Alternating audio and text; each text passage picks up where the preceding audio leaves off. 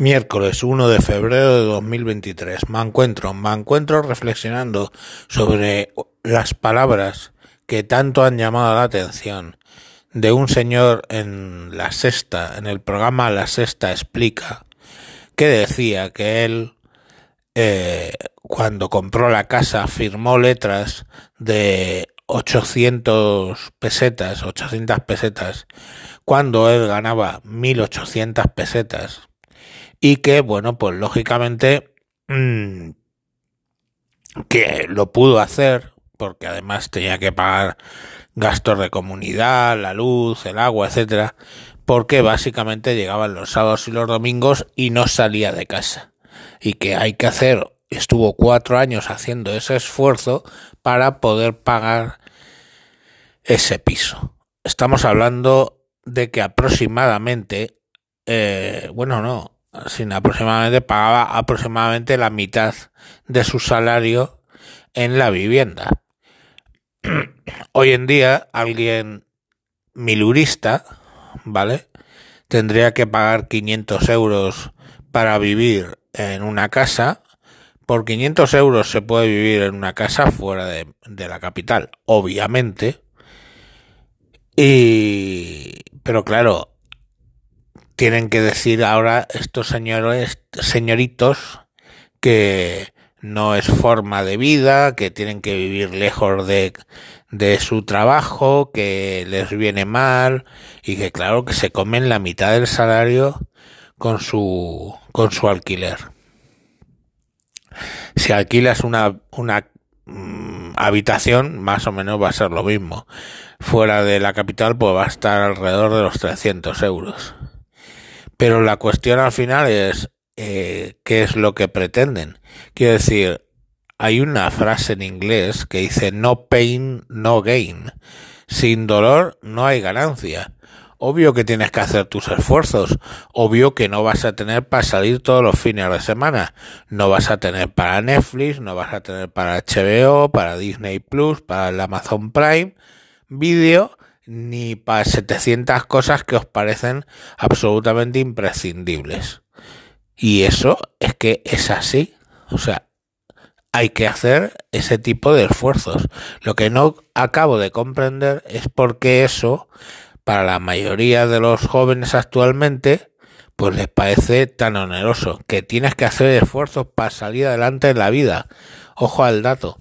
Mm, no sé. ¿Qué, ¿Qué, ocurre? Pues ocurre, ya os lo he comentado en otras ocasiones, dos cosas. Primero y principal, que les hemos tenido tan sobreprotegidos que cuando salen del nido familiar asumen que tienen que tener las mismas cosas que tenían en casa de los padres, cuando los padres es que llevan toda la vida consiguiendo ese nivel, ese estatus.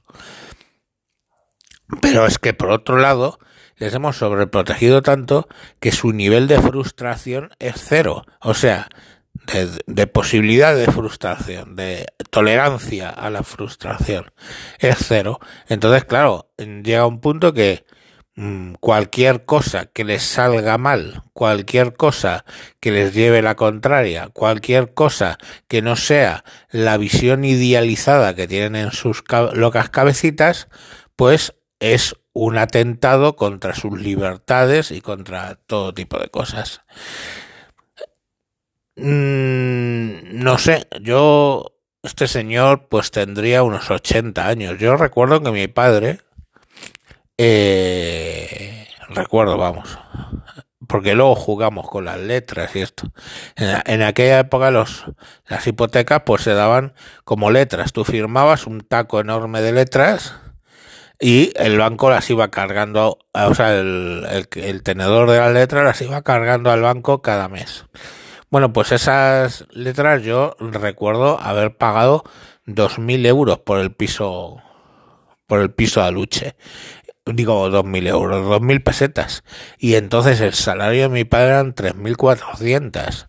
O sea que mmm, era más del doble. O sea, eh, lo que más de la mitad se le iba en pagar la casa. Por eso mi padre tenía dos, dos empleos. Básicamente, mi madre se quedaba con nosotros lo que se suponía, pues, eh, que mi padre tuviera dos empleos y llegaba a las mil de la noche de trabajar de los dos trabajos. Uno lo tenía hasta la hora de comer y luego otro después.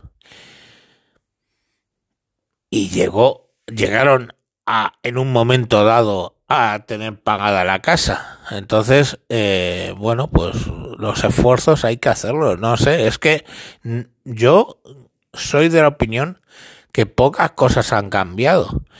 Yo es cierto que ahora mismo compro una casa lo más barato. Yo estoy pagando de hipoteca 500 y gano 2500. Después de toda una vida que tengo 55 años. Pero a lo que me refiero es que lo que pago de hipoteca es una quinta parte de mi salario. Porque sigo pagando hipoteca, porque me divorcié, me volví a casar, se vendió el, mal vendió el chalet, compré esto y lo que me queda de hipotecas hasta los 70 años pagar esa, ese dinero. Pero la cuestión al final es que es toda una vida y no pretendes con, pongamos por caso, 25 años, estar como vas a estar con 55. Esa es la parte que no entienden. Y que los derechos, o sea, las posesiones que tienes con 55 no son las que tienes con, con 25.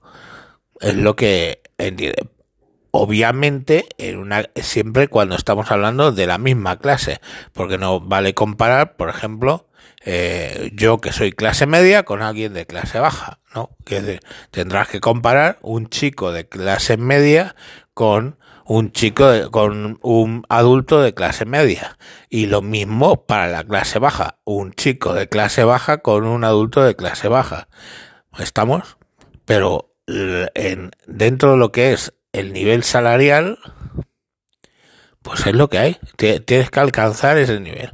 Pero luego no les exijas que se formen, no les exijas que estudien, no les exijas absolutamente nada.